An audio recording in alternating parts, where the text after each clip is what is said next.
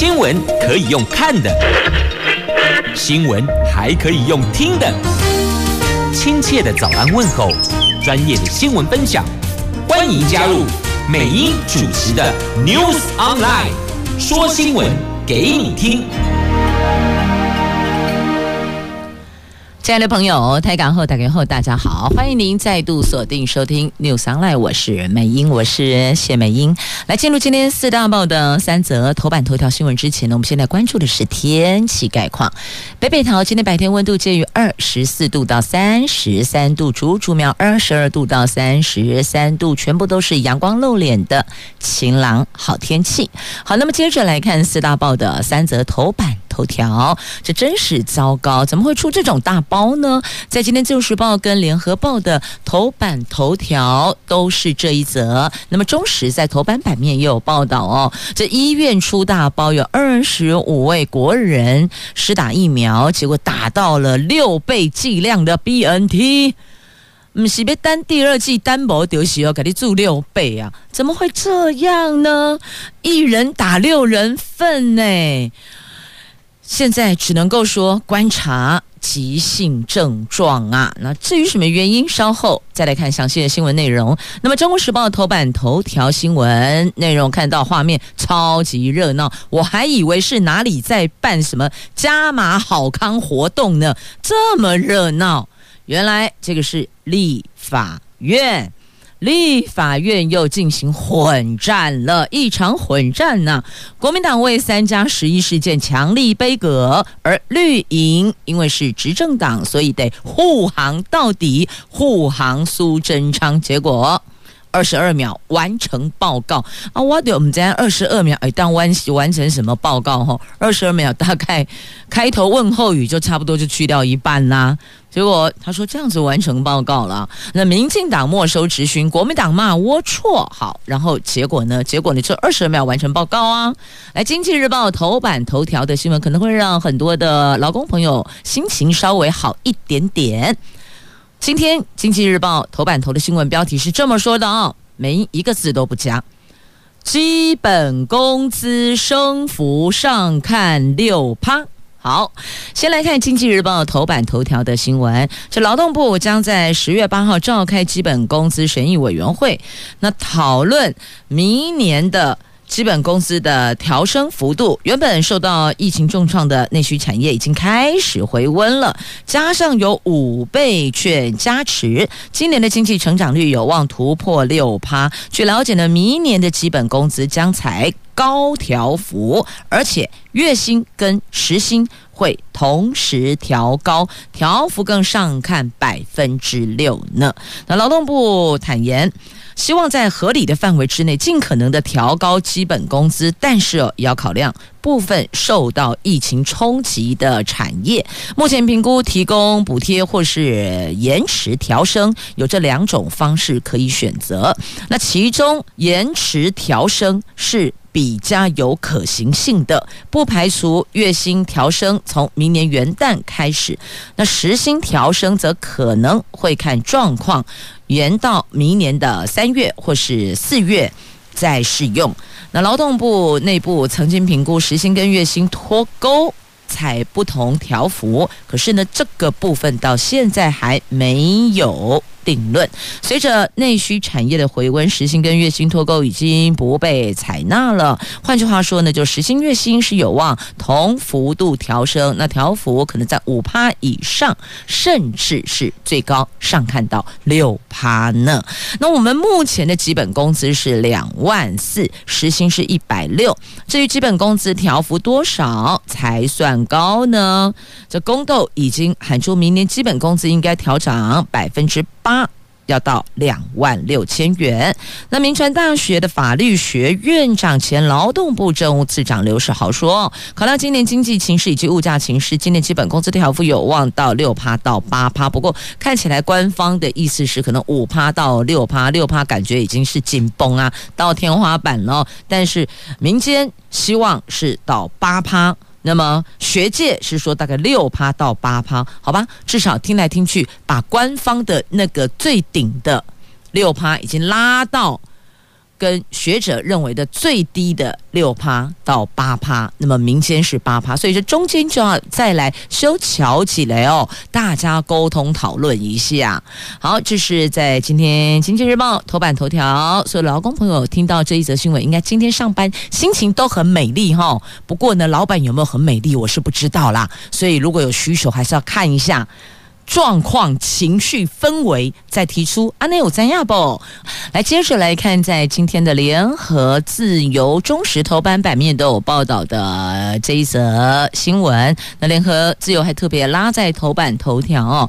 来看，怎么会发生这种事情呢？二十五位国人误打 BNT 原意，原意就是没有稀释过，可是他就是要稀释的呀。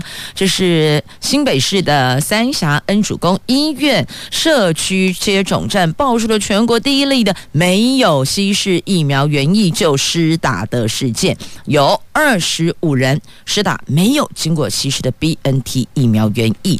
那院长坦承，因为药师跟护理师交班不够仔细，加上瓶盖脱落，让护理人员误认为这个已经是稀释过的，就把六人份的量打在一个人身上啊，有二十五个人都这个样子哦。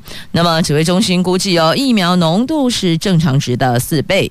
个案至少追踪关怀一个星期，接受基本血液检验，由专家评估身体的状况，请卫生局协助医院跟民众处理医疗赔偿的后续事宜。但现在先观察身体状况，做必要的准备。那新北市卫生局则对医院做出了停打一周疫苗的惩处哦。那这事儿。交班的时候不够仔细，你看有时候这一个小环节不够清楚，那很可能意外就在这个点上发生了。所以你会觉得说，有时候他们在交班，在尤其是在施打药品的时候，会询问名字，你可能会觉得说，哈。啊，不是每天来你都问吗？一天问三餐，一天问四次，你不觉得很奇怪啊？就是我，但他就是一定要确认呢、就是担心会有这种事情发生哦。好，打了四倍浓度将追踪一个月呀。那被误打的民众哦，介于十八岁到六十五岁，年龄层各年龄层大概都有哦。有十一位男性，十四位女性啊。那有十一个人检查后回家，九个人检查后住院，有五个人不愿意到医院去检查哦。那不愿意去医院检查的原因可能有很多啦，也许他刚好交通这个时程上不方便，有工作走不开等等。但是还是要提醒大伙儿，即便你不管什么情况之下，身体如果有不舒服，没有办法马上就医，记得一定要随时注意身体的变化哦。好，那。接下来呢，这个部分有官方要处理的，有院方要再去做后续沟通。跟协助照护的部分，那中华民国心脏基金会的执行长侯佳英说，年轻族群接种莫德纳、BNT 等疫苗后，比较容易引发心肌炎，而且第二剂之后的风险会更高。这次浓度偏高，在接种后四十八个小时到七十二个小时，应该严密观察查是否出现过敏反应，或是疫苗急性症状，以及会不会有没有。并发心肌炎的情形哦，那这次打了高浓度的 BNT 疫苗，恐怕会像被飞机或是被火车撞到。建议这二十五个人都住住院观察至少一个星期，后续第二季建议接种 AZ 疫苗以策安全。那说这个话的是中国。妇医感染管制中心的副院长黄高斌所指出的，好，这是在今天两报头版头都聚焦，中时头版版面也有关注的哦，只能够说呢，怎么会发生这么严重的疏失啊？我的天呐！继续我们前进，中国时报头版头条的新闻啊，来看立法院，哇，真是热闹滚滚，一片混乱呐！行政院长苏贞昌昨天到立法院进行施政报告。因为行政院切割三加十一跟疫情的关联，那国民党团要求道歉，于是发动杯葛，但是绿营立委有备而来，不仅护航，苏院长只用二十二秒就完成口头施政报告，甚至调整执询的顺序，让政党总执询在混乱中走完程序，形同就是没收执询。那国民党炮轰史上最龌龊，宣布关闭跟民进党团所有协商，立法院新会期才刚刚开议，朝野就陷入僵局呀。那谈防疫，执政党说台湾是幸福之地，提到军购又说台湾是最危险的地方，所以在野党批评执政党是神经错乱呐。这昨天绿营守在议事场的门口，蓝营则是假动应战呐。那在整个混乱过程中，苏院长差一点点被水泼，怒斥国民党是动用暴力哟。那差一点被泼到水哟，就说国民党你是暴力。那蔡壁如则批绿营二把，那要苏贞昌出来道歉哦。这。蔡壁如他不是国民党，不是民进党。他说，国民党占领发言台不是好事，不过一切责任都应该归在苏贞昌的身上。民进党阿爸不听在野党的说法，苏贞昌身为最高行政首长，应该要能够维系跟立法院的协商，不该让议事瘫痪成为国际的笑柄啊！前总统马英九也说，苏贞昌应该向全民道歉。这么多条人命，难道一点责任都不用负吗？这个像是负责任的政务官吗？好，连前总统马英九都跳出来，这件事情也媒体去问他，他也表述他的看法喽。我只能够说呢，立法院每一位立法委员都是所有的国人用选票选出来的，我们不是要看你们在里边打来打去，诶，一片混乱呢。而且不管蓝的、绿的、黑白花的执政，我们所有的国人要知道的是，到底你接下来的政策方针内容、预算放到哪里，要做什么。那大家最关心的疫情状况又如何？后续该怎么因应作为？结果二十二秒结束，所以我们不是要看政党在那里斗来斗去，我们要知道的是真相，我们要了解的是做法，我们更要清楚我们所缴的税金到哪里去了啊？这些难道我们不需要知道？我们当然要知道。可是你看，就是牌子做好了，然后一片混乱。然后这边护航，那边立功，然后结束，三十秒内就快速结束了哦。好，这个内容我想大家就自行去翻页翻翻阅哦。这在今天中时除了头版头条，翻开内页的 A 三焦点新闻版面也有报道，细节自行翻阅。那只能够说很遗憾呐，只能说遗憾。那什么时候我们才能够？有个有为有守的这个执政党啊，在野党啊，能够为这个执政有作为，在野有监督，什么时候才能看到一个进步的台湾，才能够繁荣经济？不是这样子吗？这苏贞昌点名马英九八年执政债务增加一点七兆，哇！马英九当然跳起来了，马办就说：“你这个骗神明的院长啊，你！”提出的数据谁信呢？那这里在中时 A 三版面，今天的报纸哦，A 三版面有做了一个小小的表格哦，有兴趣的朋友自己来看一下吧。他把马政府跟蔡政府的特别预算哦做了表格整理。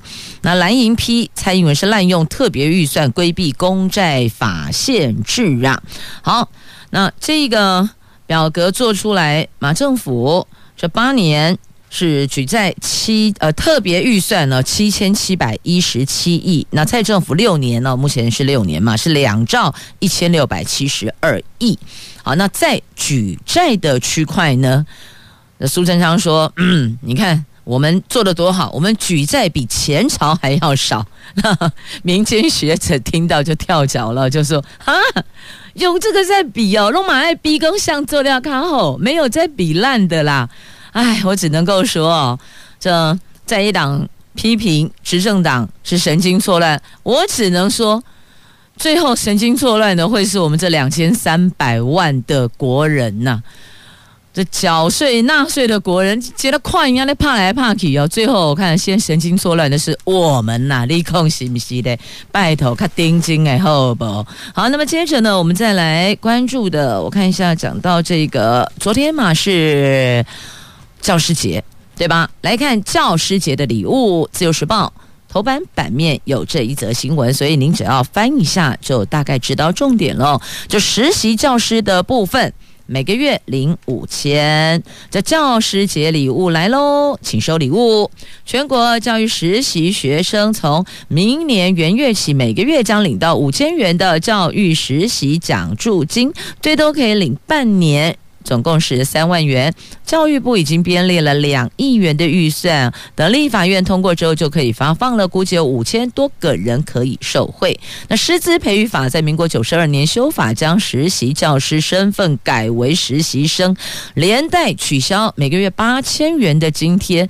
师培生反而必须要缴付学分费，到现在已经停发十九年了。那教育部说呢，今年二今年三月哦，在公共政策平台上有五千个人联署，希望政府给实习教师补助津贴。教育部重新思考这个制度，考量师培生通过教师检定之后再实习半年，这个时候实习师培生多数都已经完成了大学的学业了。为了帮助他们专注跟安心，有必要给予有教师证的实习生奖励一样，所以这应该是拍板定案了。等立法院通过，明年一月就可以发放。教育部送进去立法院，基本上这个没有太大的问题。过明年开始，最多为期半年的时间，总共可以领到三万元。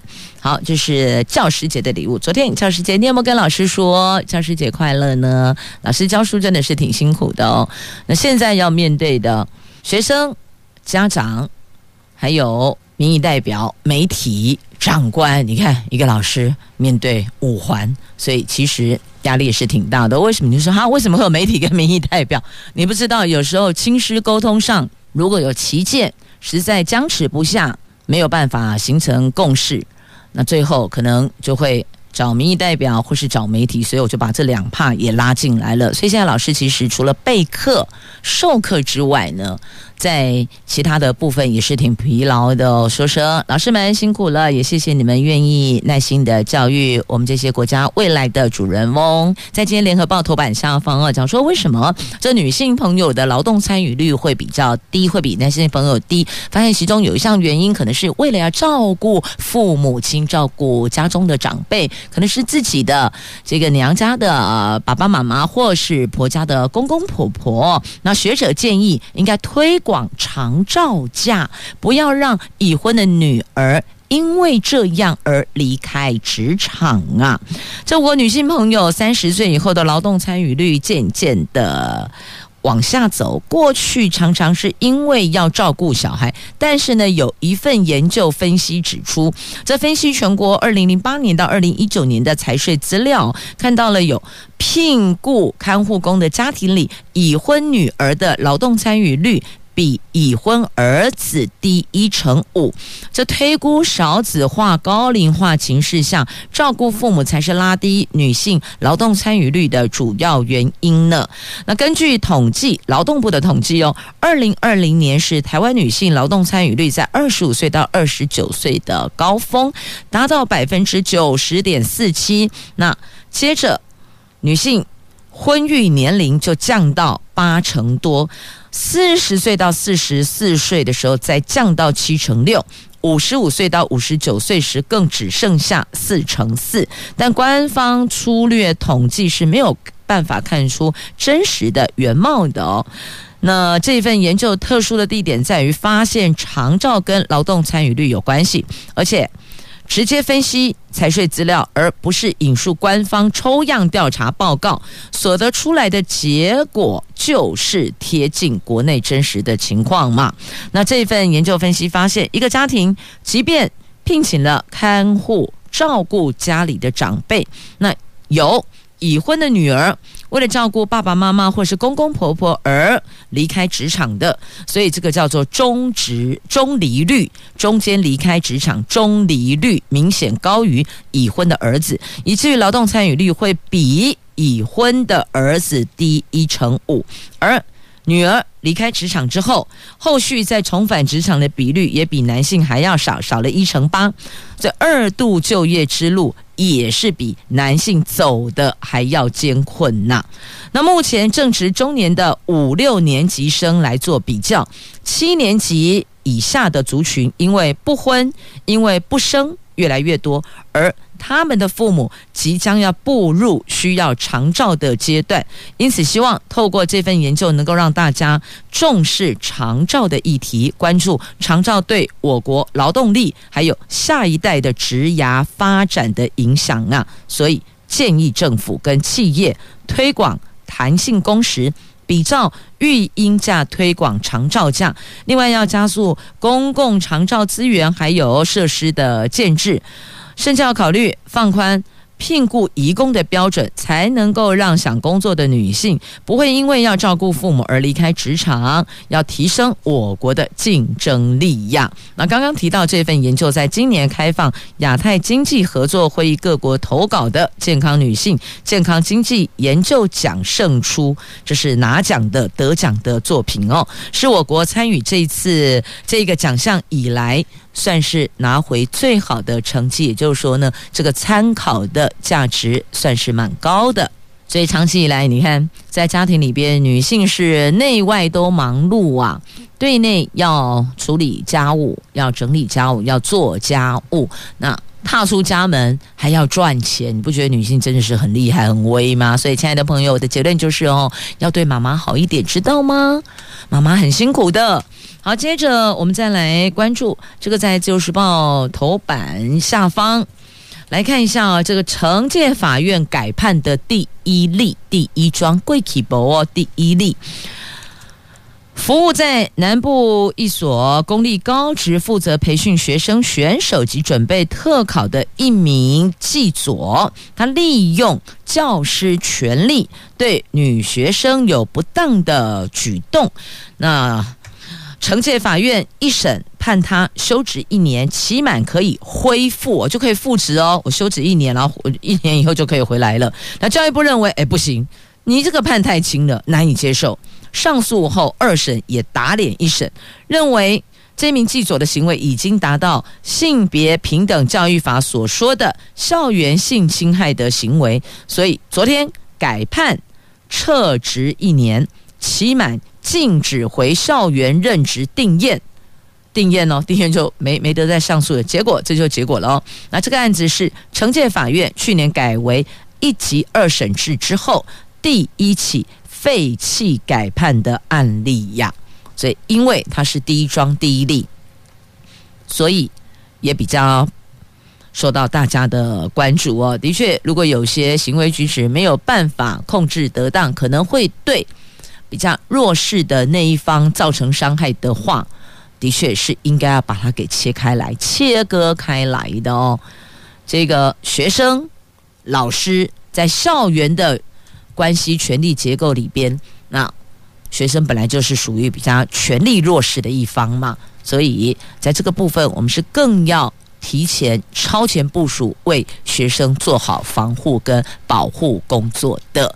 好。这个是在《自由时报》头版下方的新闻，所以请不要害怕，有事情要提出来，尤其是这不经世事的孩子们，做家长的更要有时候要提醒他们，要告诉他们要有勇气，如果有不当对待，一定要提出，无论是言语上的、肢体碰触上的、那感受上的，都要提出来，也或许是孩子自己。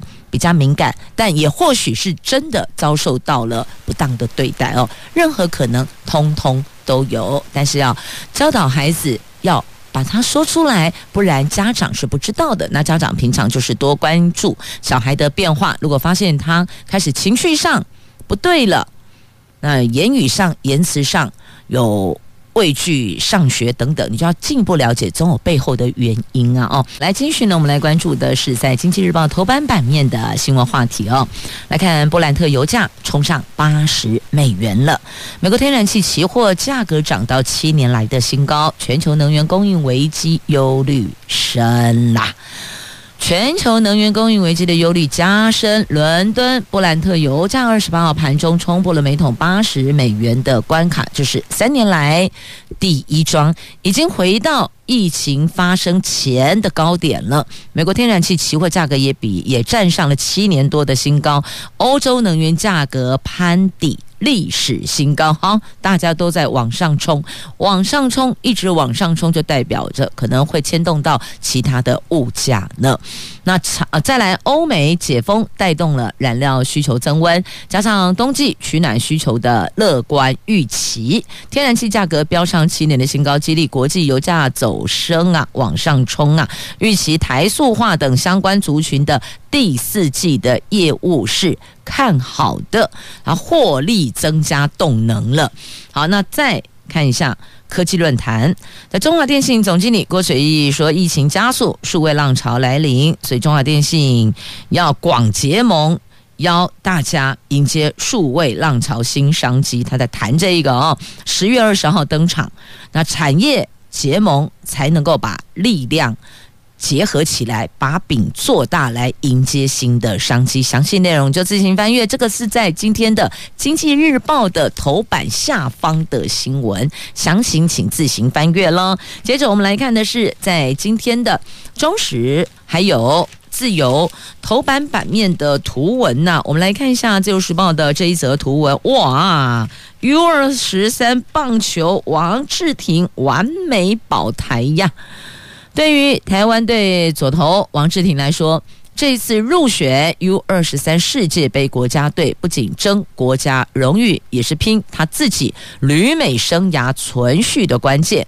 昨天台湾队面对多米尼加队的关键战役，王志廷扛先发，展现压制力，四局没有安打，没有失分，还有八次三振，漂亮的帮助台湾队五比零。弯风对手，好，这是在今天的《旧时报》头版的图文。那再来，还有这个五倍券优惠。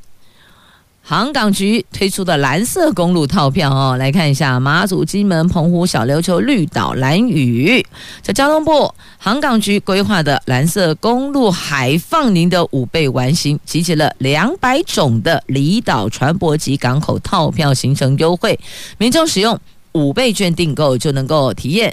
金门战地风光、马祖秦壁村异国风情、小琉球蓝屿绿岛海陆玩乐方案，还有探索澎湖全球十大秘密岛屿。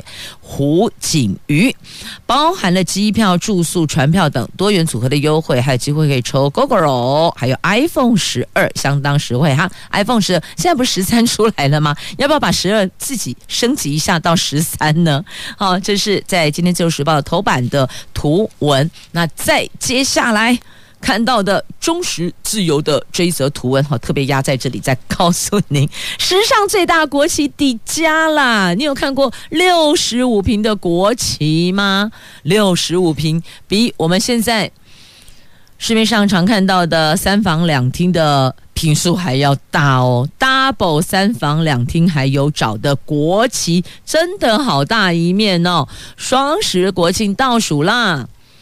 国庆预演登场啦！这国际预演战机冲场，今年国庆将举行大规模的军力展演。国军参演单位在昨天清晨首度预演，国军还有空勤总队总共出动了十二架快慢速机，总共二十，应该是十二型了哦，出动了十二型的快速慢速机，总计二十九架。飞越台北上空，太帅了！二十九架，你你想象一下那个画面哦，战机有这个 F 十六从淡水河口方向飞进台北市区，最后是 AT 三教练机从总统府后方由西向东喷着红蓝彩烟冲场，雷虎小组将天空当成了画布，尽情的挥洒呀！哇，那个画面真是壮观，煞是好看。不知道您昨天有没有看到呢？好，那还有这一面国旗呀，陆军航空特战指挥部昨天在龙城营区出动了直升机，吊挂长十八公尺、宽十二公尺，重四十五公斤。面积六十五平的史上最大国旗，你有听过国旗用面积来算？哦，好了，有了，好来，六十五平面积的史上最大面的国旗，当。国旗冉冉升空飘扬，气势磅礴，而且哦，这民众会觉得好热血哦，突然觉得有一股想哭的冲动，有没有？看到国旗好热情，这么大一面国旗，就觉得我们国家好像好强壮威武哦，就觉得突然觉得很有安全感了，有吗？有哈，好，来，史上最大国旗。就在这里，那十月十号的国庆日当天上午，没法到现场，至少也要看转播。阿内武赞亚宝，接着我们再来四大报头版所有的新闻，包括图文都带您聚焦了。接着我们来看内页，看内页，哎呀，怎么会这样子呢？我们这儿哦，这立法院打成一片混乱，人家对岸，我们的左边，中国，人家昨天是首发号，叫做上海号。要从上海奔向汉堡，而不是奔向麦当劳汉堡，是奔向德国汉堡。这一列火车两个礼拜就到，它是专门递送物品货物的，满载什么服装、鞋柜、玻璃器皿、汽车配件等等。而且他们这个上海号是全天候分段运输，充分发挥中欧班列特效快。中中国欧欧洲就直接从中国上海这列车就奔向欧洲去，朗基马在做这类的，人家那里在做这个，我们这里打成一片混乱啊！海淘啊，什么时候我们才可以振作一点呢？好，继续再来看一下，有啦，好啦，振作一点。不过看一下这昨天晚上美英有出席参与哦，这路灯自动调光，很多用路朋友，你有没有发现晚上开车的时候，如果是下雨天的话？那个视线，你不觉得眼睛很疲劳？为什么晚上哦，夜间如果雨中开车，眼睛更疲劳的原因就在于那个路面有那个斑马纹反照，有没有？